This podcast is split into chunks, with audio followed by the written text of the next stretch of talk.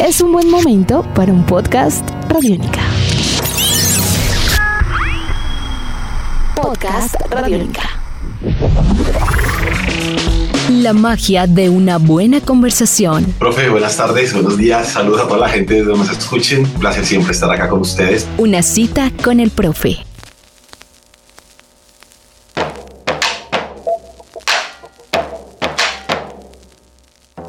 Siempre genera fascinación imaginar cómo nace un tema, cómo nace una canción. ¿Qué pensaba precisamente un ser humano, ya sea desde la tristeza, desde la esperanza o desde la felicidad, para que en ese corazón y en su capacidad de poder realizar una canción, se pudiesen traducir esos sentimientos en palabras y notas musicales. Si bien el disco que les vamos a presentar tiene diferentes versiones de esas historias, ya sean desde el tango, desde la canción popular, desde el rock o el folclore, vamos a presentar a un gran músico quien se ha convertido en una especie de medium para traernos esas canciones hacia el 2021 o mejor a la tercera década del siglo XXI. Estamos hablando de Juanes y su noveno álbum en estudio llamado Origen, un disco donde el gran Juanes logra presentar temas de Joe Arroyo, Carlos Gardel, de Juan Luis Guerra, de Kraken, Fito Páez, Bob Marley, Diomedes Díaz, Juan Gabriel, Bruce Springsteen, la familia André y Joaquín Sabina bajo su perspectiva sonora. Sin duda para Radiónica, Juanes es uno de sus artistas más importantes. Además de ello, nos vamos a encontrar con una charla bastante particular y profunda alrededor del proceso de recreación o reinvención de algunos de estos temas. Sean ustedes bienvenidos y bienvenidas a una cita con el profe, podcast Radiónica al oído. El maestro de maestros Jairo Rocha en toda la producción de este espacio. Mi nombre es Álvaro González Villamarín y hoy vamos a conversar con el parcero mayor Juanes presentando Origen. ¿Qué historias existen detrás de esa reinterpretación de un genio observando otras genialidades? Sean ustedes bienvenidos y bienvenidas a una cita con el profe.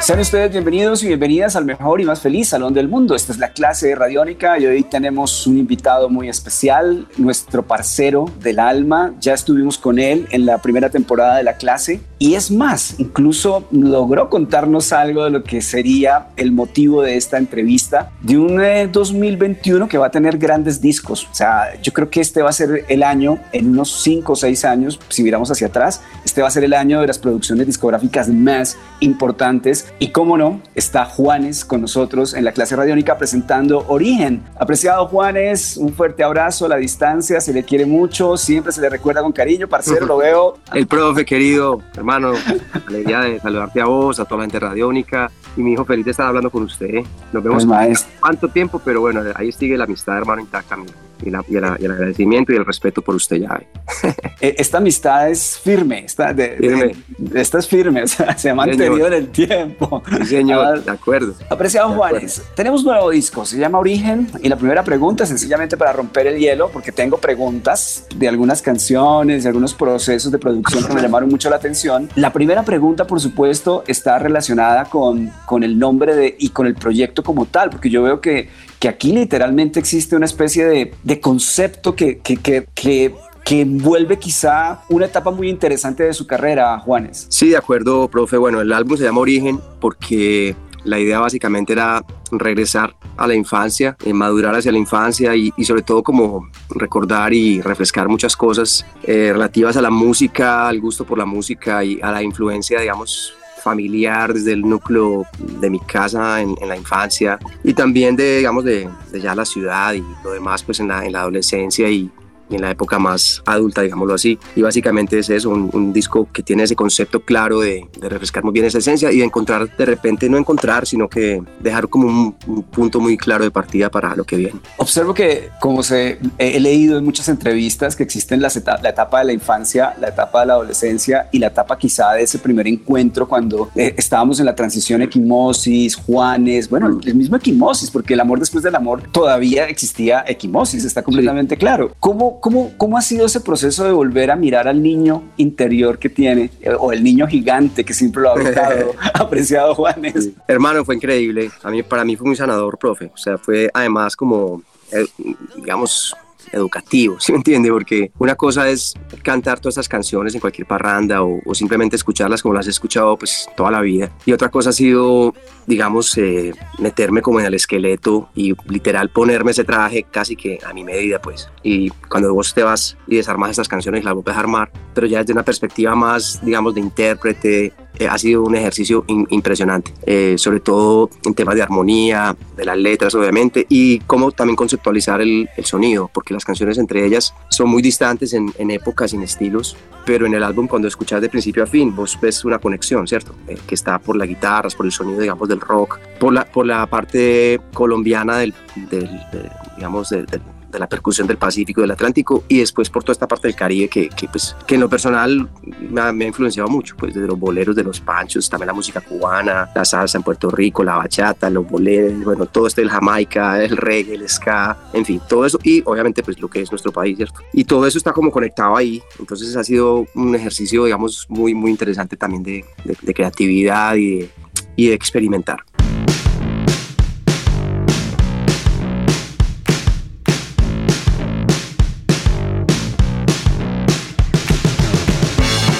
Apreciado Juanes, tenemos en la memoria, eh, entrevistamos hace poco a Natalia Lafourcade también para el programa y estábamos hablando sobre la influencia de los abuelos y las abuelas como quizá la primera gran escuela de la vida, no solamente en todo, sino también en la música. ¿Qué recuerdos especiales llegan precisamente de esa herencia del abuelo y la abuela? Sí, bueno, en el caso mío, digamos que yo no tuve la oportunidad de conocer a mis abuelos en vida, pero sí tengo pues historias de mi papá y mi mamá, todas, todas, ¿no? Y eso trae también, digamos, mi papá y mi mamá traen esa información de, digamos, de, la música que se escuchaba en ese momento en, el municipio de Carolina del Príncipe, que es un pueblo muy hermoso que queda como a dos horas de Medellín, de donde mis papás vienen. Y básicamente ese primer acercamiento a la música, pues, o a la música que yo estaban escuchando, tenía mucho que ver, primero obviamente con la música colombiana, la música del interior, el bambuco y los pasillos y todo, pero, pero también mucho de la música del sur. Carlos Gardel, por ejemplo, pues en mi casa era un personaje pues importantísimo. Es decir, los vinilos de Gardel estaban todos los vinilos. Yo, me yo recuerdo que yo veía las películas de Gardel en blanco y negro. Un pelado de de 7, 8 años viendo esas películas. Yo no entendía por qué estaba ahí, pues yo estaba ahí viendo eso y a mí me encantaba. Mi hermano cantaba, mi papá cantaba, bueno, los chalchareros, los Visconti, eh, Julio Jaramillo, José Alfredo Jiménez, toda la música popular, eh, digamos, latinoamericana, fue como el acercamiento, mm, digamos, a la música de Silvio Rodríguez, eh, Vicente Feliu, Pablo Milanés, toda pues, la, la onda la trova cubana. Todo esto llegó a mi casa en la primera etapa de mi vida. Y eso fue realmente la influencia que yo tuve. Eh, bueno, eh, Garzón y Collazos, eh, ¿qué más? El dueto de antaño. Mi primer concierto, escúchame esto, profe, mi primer concierto en la vida fue a ver a los Visconti en el Teatro Pablo Tobón Uribe y creo que meses más tarde fui a ver a, al dueto de antaño que a mí me fascinaba y a mi mamá y a mi papá les encantaba pues este, este dueto muy hermoso. Esos fueron mis dos primeros conciertos en la vida. Maravilla. Apreciado Juanes, el, mío pudo ser fácilmente los chalchaleros, que los llevaron al colegio y claro, claro, una cosa, además una música hermosa, pues, y cantaban preciosos los, los chalchaleros, es una música muy, muy, muy bonita, sí. Juanes, eh, hace poco hicimos en Radiónica las 50 de Kraken, el conteo de las 50 a la 1 de toda la discografía de Kraken y la canción número uno fue o es todo hombre es una historia. Por supuesto que me llamó mucho la atención saber que estaba Kraken en, el repertorio. Cuando escuché Todo hombre es una historia, lloré. O sea, se me aguaron los ojos por, por lo amable que fue Elkin eh, personalmente, por lo que significa Elkin además. Y me llamó mucho la atención lo que ya habíamos hablado antes de la entrevista, la universalización de una canción de Elkin. Creo que, creo que esta, esta versión o esta interpretación es, es, es sublime, es, es, una interpretación que parece sencilla de alguna manera u otra, pero tiene ese reto de, de poder tener el titán en, en, en, una especie de versión dolida también, como melancólica. ¿Cómo fue encontrarse con el Elkin compositor? porque al Juanes cantante ya tengo la, canción, no se preocupe, que le tengo la. Pero aquí, ¿cómo se encontró con el Elkin compositor y qué significó una canción que literalmente es la canción de los jóvenes de, los jóvenes de la Medellín de los 80, de los 90? Todo hombre es una historia. O sea, no hay algo más fuerte en una ciudad tan compleja como Medellín en que alguien por sus sueños se revele.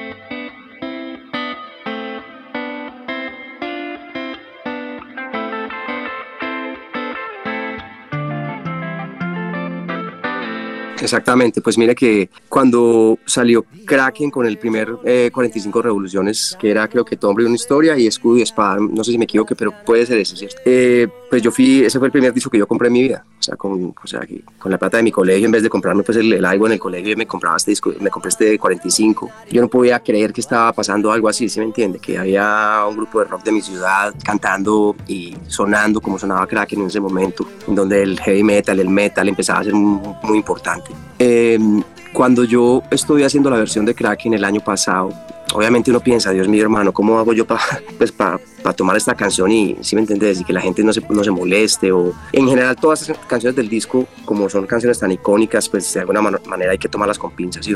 Pero al final dijimos, no, que vamos, vamos a hacer esto con, con amor y respeto y honestidad. Y, y, y, cuando yo estaba haciendo la canción, que ya vos escribís la letra y la empezás a cantar, es diferente que, que, simplemente disfrutar la canción. Empiezo a ver cómo esa, cómo esa letra, hermano, tiene tanto que ver conmigo también pues con toda esa generación. Eh, ah, me pareció muy, muy emocionante, mal, muy, muy, muy fuerte. Afortunadamente, antes de, que él falleciera, nos pudimos intercambiar unos audios a través de Felipe Muñoz, un amigo mío que es amigo de él, muy cercano a su familia. Entonces, pues yo le, le, le conté un par de historias y se las mandé a Aikin para que las escuchara. Eh, pero bueno, es ese tipo que marcó la vida de muchos y, y, la mía no fue pues la excepción. O sea, lo que hizo Elkin ahí fue muy brutal, sin darse cuenta, porque él simplemente estaba siguiendo sus sueños, escribiendo sus sentimientos, volviendo las canciones, pero lo que estaba pasando al otro lado era que era un montón de gente que vibraba con su música y ahí estaba yo también en mi primer concierto de rock en, la, en la, las Torres de Bombona. Aquello fue, digamos, un antes y un después, profe, definitivamente. Yo también estoy de acuerdo. Elkin es un antes y un después para muchos de nosotros. Sí, y hay una cosa que a mí me sorprendía mucho de él, y es que a pesar de todo lo que pasaba, hermano, Elkin no, o sea, no se dio ni cinco. Cero es cero. O sea, el hermano siempre estaba ahí, guerreándola a su manera, muy, muy ejemplar. Me gustó mucho eso. Ahora voy a la parte vocal, eh, sin medir distancias. Estamos hablando de otro gran compositor, sin lugar a dudas, de una cultura sonora que tiene grandes cantadores, que tiene grandes voces, además de grandes intérpretes. Y espero me entienda muy bien la pregunta, apreciado Juanes, porque, porque cuando lo escuché a usted interpretando esa canción, lo primero que pensé fue, ¿cómo está cantando Juanes? O sea, o sea, o sea, siempre, y usted lo sabe, parcero, siempre hemos hablado y siempre he admirado todo, toda su carrera la he admirado, pero quizá no me había dado cuenta mi parte cómo ha crecido usted como intérprete de la voz, o sea, esa canción, o sea, porque técnicamente usted lo ha hecho, pero es que estas canciones tienen un reto más allá de lo técnico, tienen un reto de saber entender el corazón de la composición, de cómo, del contexto histórico, y déjeme decirle que, que, que, lo primero que, oye, me alegré mucho, o sea, qué nivel, qué nivel apreciado Juanes, y, y, cómo fue encontrarse con la cultura, con, con esta cultura sonora que, que por de, por sí sola es muy virtuosa. O sea, un intérprete del acordeón es un, o sea, eso es un Wim Austin. O sea, sí.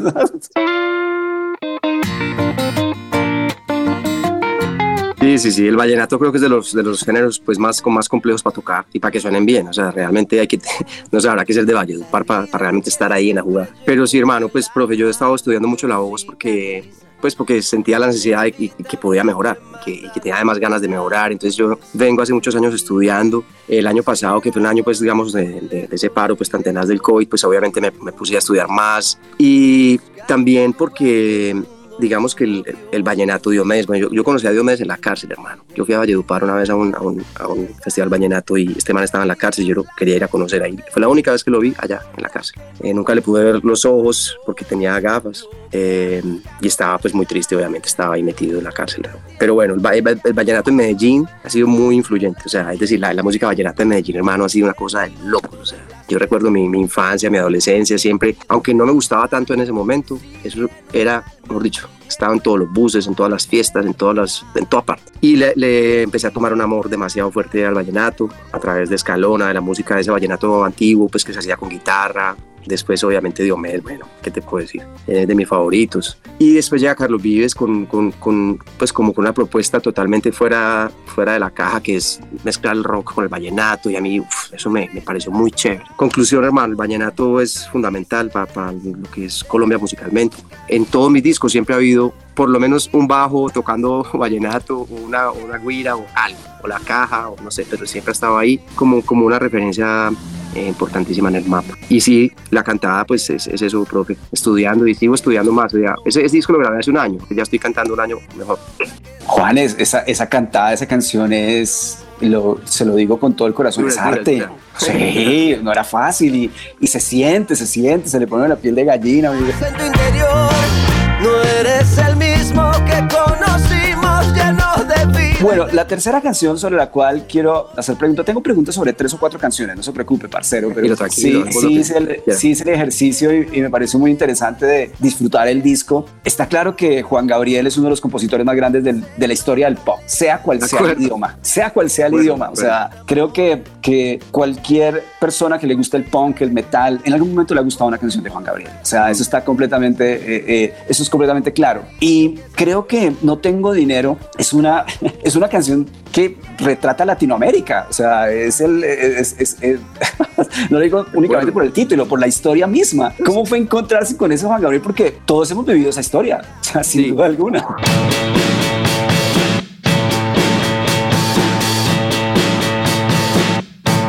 Sí, fíjate, profe, que decir algo muy particular. Digamos, yo estaba en México hace muchos años y yo me daba cuenta de la gente joven, o sea, del amor que tenían por el, por, el personaje, que él iba a hacer un concierto en cualquier ciudad, eso se llenaba, no, no había tickets, siempre era soldado. Y yo decía, pero que no, conectaba mucho la gente joven tan metida con Juan Gabriel. Y, eh, eh, qué, curioso esto, man, qué, increíble, porque a mí me, me encanta la música de él cuando yo me, entero que él va a hacer un disco de duetos, inmediatamente llamo a Universal Music de la compañía, le digo al presidente, llama a Jesús López, le digo, Jesús, hermano, yo soy muy fan de Juan Gabriel, por favor, yo quiero estar en ese álbum, o sea, te lo pido, por favor, pregúntale a él si a don Alberto, se llama don Alberto, que si hay una posibilidad. Y no solamente pues me responde que sí, sino que no, que dice que sí, que hagas querida con él. Y yo, ¡guau!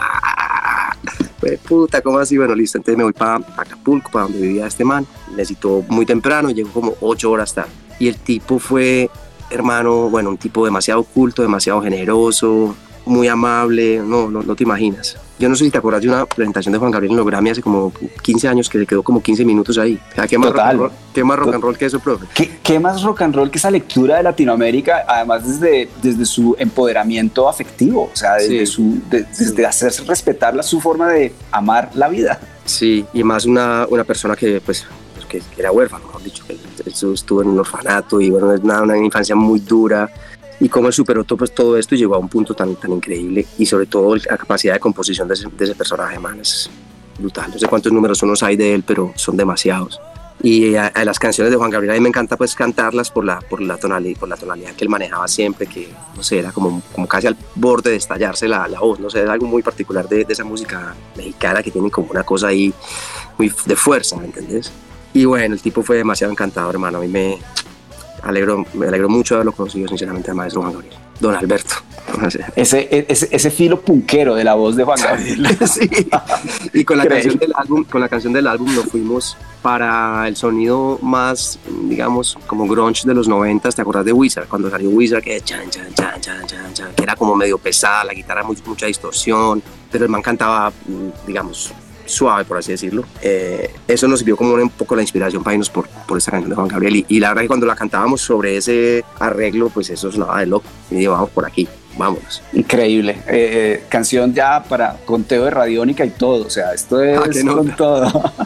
Ahí he estado, parcero, en el conteo muchas veces. Yo creo que esto va a ser muy especial. Debo preguntar por Fito. Ah, vi muy emocionado a Fito. Me pareció muy, pero muy rock and rollero y muy arriesgado, gratamente, eh, El amor después del amor y haber presentado casi que el proyecto, porque yo creo que este álbum es un proyecto de vida. Para mí es, mm. este álbum tiene una mirada muy profunda hacia futuro, sin duda total, alguna. Total, Fito Páez, emocionado por la canción, además, una canción que yo creo que está, era tan difícil de, de, de digamos, de de tocarla de, y sale preciosa. Además, también un trabajo en video tan bello, como un retro tan bien hecho. Creo que nadie puede y nadie debe vivir sin amor. amor después del amor, tal vez se parezca a este rayo de sol.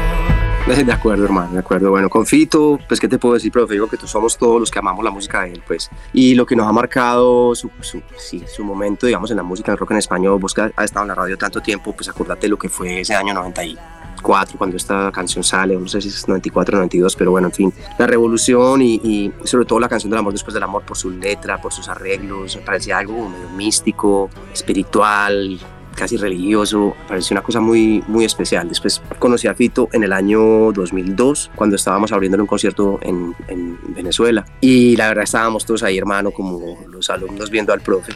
Eso era muy, muy increíble. Más adelante en el Rock al Parque nos volvimos a, no, perdón, en Las Vegas, en los Grammy, nos vimos hace dos años que él hizo una versión de Fíjate bien, hermano, que me puso a llorar. O sea, pues sin palabras. Y el año pasado, el, antepasado en el Rock al Parque, me invitó a cantar, casi que a última hora, me llama como faltando tres horas, hermano, Juanito, vente a cantar conmigo, la guitarra está en escala de Do mayor, lo que quieras tocar. Y yo, pero Fito, espérate, no, no, no, te espero ahí, vamos, vamos. ¡Pum! Hermano, me, me, me, monté ahí y nada, fue muy emocionante, muy emocionante. Hace poquito lo vi por acá, por, por Miami, que estaba grabando unas cosas y nos vimos, nos hablamos un rato y, yo creo que ahí vienen cosas chéveres para el futuro. Dios que...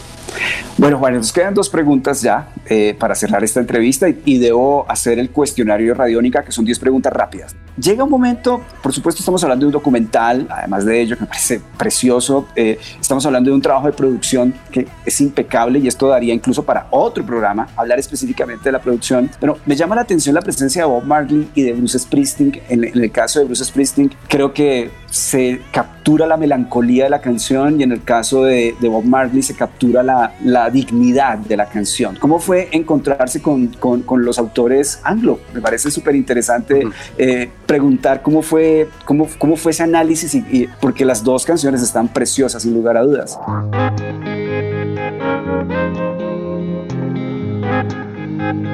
Gracias, profe. Bueno, mira, lo de, lo de Bruce Springsteen se remonta a la época de mi preadolescencia, porque mi hermana Mara tenía un novio que se llama Carlos, un gran amigo mío. Carlos viajaba a los Estados Unidos en esas épocas. Yo tenía, pues, no sé, 12 años o 13 años. Y este man siempre llevaba los vinilos a la casa porque sabía que a mí me gustaba la música. De hecho, el primer vinilo de, de Black Sabbath, de, de, el primer vinilo de ACDC, el primer vinilo de Bruce Springsteen, el primer vinilo de Silvio Rodríguez, el primer vinilo de Van Halen, de Rush, de Yes, me los trajo este man. Imagínate qué loco. Era el novio de mi hermano. Cuando yo es, eh, pues, escucho estos vinilos y bueno, me acuerdo de Bruce Springsteen porque la voz que tenía y empezó a, volverse muy popular. El video de esta canción, sobre todo, que bailando con una fan en el escenario. Después, más adelante, lo conozco en persona. Voy a su, a su Person of the Year a cantar una canción, a Hungry Heart. La, la canté hace como siete años en Los Ángeles. Eh, lo vi en South by Southwest. Bueno, man, o sea, este man es un tipo que admiro demasiado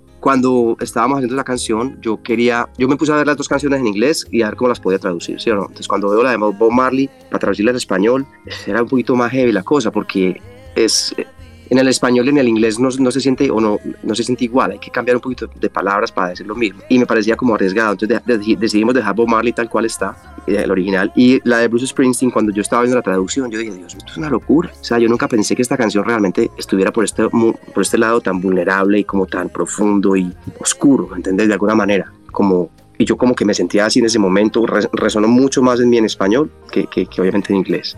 Cuando miramos la original y, y, miramos la letra en español, dijimos, no, vamos a bajarle el tempo, porque esto, esto no puede ser como de baile, tú sabes, porque no, no. Entonces lo bajamos un poco el tempo y la volvimos más como folk, o más acústica, con la guitarra, pues es la, es la guitarra que es como la que tocan aquí el country, que es muy chévere ese sonido. Bueno, y la llevamos como por otro lado y, y me quedó preciosa, se la mandamos a él hace como siete meses para que la escuchara. Y el man la escuchó, le encantó, eh, la probó. Y la primera vez que la canción sonó en radio, la primera vez fue en el show de él en Sirius XM, que es la radio satelital, que es, hay un canal que es el canal de Bruce Springsteen. Y ahí fue la primera vez que la canción sonó, entonces fue muy emocionante porque pues, son como esos círculos, esos ciclos que se, no sé, que se terminan como de juntar ahí, hermano, mágicamente, sin entender cómo. Y ha sido muy bonito. Quedó poética, melancólica, o sea, muy, la, muy, la, bastante. La, la decisión de bajarle el tempo fue acertada. Sí, cuando, cuando el disco de, de, Born in the USA, esa canción incluso que es muy famosa, que vos la escuchás y digamos que uno normalmente pues no se clava en la letra en inglés, sino habla inglés. A mí me pasa mucho que escucho la música, me suena muy bacano, pero después veo, es una crítica al país. Entonces era muy curiosa como esta posición, digamos, de, de él, de, de, de, sus letras, que bueno, creo que es uno de los fuertes, definitivamente, su voz y sus letras, ¿no? Apreciado Juanes, felicitaciones por el proyecto Origen. Para mí es un proyecto, o sea, lo siento, o sea, lo escucho y digo, aquí hay algo, sí, hay algo muy grande, Así hay algo muy grande. Me alegra verlo, eh, buen look, eh, sí, sí, sí, buen look. Así nos conocimos. Yo Así nos conocimos, hermano. Sí, yo tuve pelo. Y así vamos a terminar. ¡Ah! Vamos a presentar el cuestionario Radiónica con Juanes. Pregunta número uno, disco favorito. Master of Puppets de Metallica. Pregunta número dos, comida favorita. Bandeja paisa vegetariana. Pregunta número tres, película favorita. The Wall de Pink Floyd. Pregunta número cuatro, ¿qué le produce miedo? La muerte de mis seres queridos. Pregunta número 5. ¿Qué es el amor? El amor es la energía más poderosa que existe sobre el universo y es la única misión que tenemos que aprender en este camino. Pregunta número 6. Una canción para cantar en voz alta, a grito herido. No tengo dinero. Pregunta número 7. Un libro recomendado. El amor en los tiempos del colegio. Pregunta número 8. ¿Qué artista colombiano o colombiana recomienda? Monsieur Periné me encanta, pero no, hay varios. ¿Puedo decir varios o no? Por supuesto. Los Petit Felas me encanta. Crudo, canta. Pregunta número 9. Un lugar en el mundo. Medellín. Y pregunta número 10. ¿Cómo se salva el mundo? El mundo se salva si nos miramos a los ojos y entendemos que todos somos distintos y que tenemos que convivir llegando a un punto común. Apreciado Juan, es una maravilla eh, verlo. ¿Sabe? Eh, recuerdo una vez que nos encontramos en un festival en Miami hace mucho tiempo. Eh, Sí, sí, sí, estaban tocando muchas de las bandas alternativas de aquel entonces. Después nos vimos en Los Ángeles, a la casa de, a la casa de, los señores Kerpel Santaolalla, recuerdo. Tan bonitas experiencias. Por favor y siempre en el corazón de Radiónica, Juanes, usted es parte de la inspiración de este proyecto llamado Radiónica, no lo olvide nunca, o sea, usted inspiró un proyecto como el que hoy existe eh, llamado Radiónica. Un fuerte abrazo para usted, para su familia, larga vida a estos proyectos y estaremos muy atentos de poder seguir conversando sobre la vida, que es lo más importante, Juan. Profe, le cuento una cosa muy chévere, hermano. Primero que todo, gracias a usted y gracias a Radiónica. A mí me encanta que exista un proyecto como Radiónica porque tener esa, esa ventana, hermano, para tanta música eh, que no se escucha sino solamente ahí, a ese brutal. Y otra cosa que yo quería comentarle es que en diciembre cuando vamos a la finca, eh, a veces vamos a, un lugar en la costa donde no hay señal, no entra nada, ni AM, ni, ni F, nada, nada. Lo único que entra es radiónica. No me pregunte usted por qué, pero te lo juro que entra como muy mal todo, todo, todo y de repente no, tengo la, no sé la razón pero me parece de locos. Parcero, la próxima vez me avisa y me escribe y... La próxima vez le aviso. Y, y, la programa a distancia. Hágalo, en serio.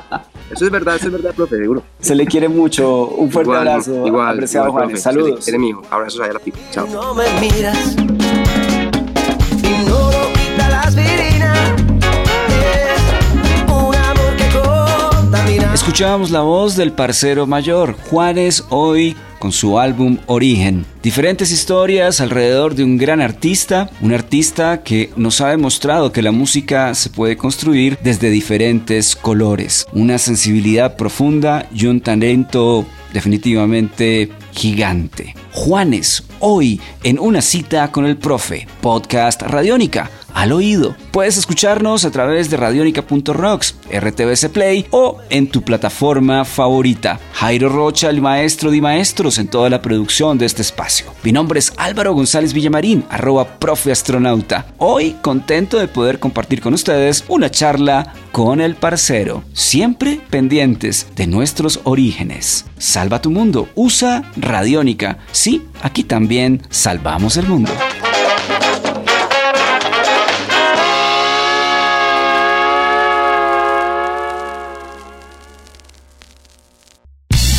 Nuestros podcasts están en radionica.rocks, en iTunes, en RTVC Play y en nuestra app Radionica para Android y iPhone. Podcast Radionica.